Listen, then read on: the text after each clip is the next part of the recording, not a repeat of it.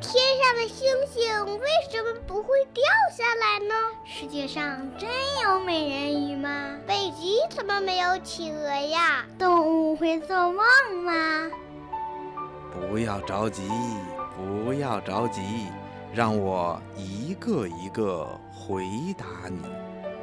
我是博士爷爷。今天的博士爷爷栏目里。博士爷爷要解答的小问号是：蚂蚁之间是怎样交流的呢？是啊，可爱的小蚂蚁是最勤劳、最有爱的小动物了，它们非常的团结。那小蚂蚁们碰面是用触角碰对方吗？它们怎样交流啊？好的，请博士爷爷来解答。蚂蚁是怎样交流的？小朋友。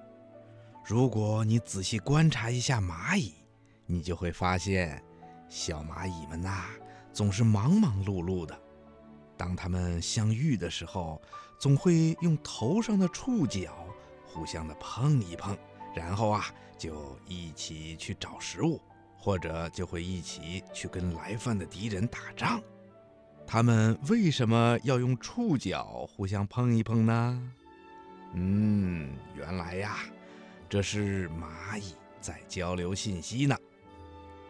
蚂蚁呀是社会性很强的昆虫，也就是它们会集体生活在一起，有组织、有分工的去做任何的事情，因此啊就必须有交流。蚂蚁之间的交流不是通过声音和动作，而是通过身体发出的信息素来进行交流沟通的。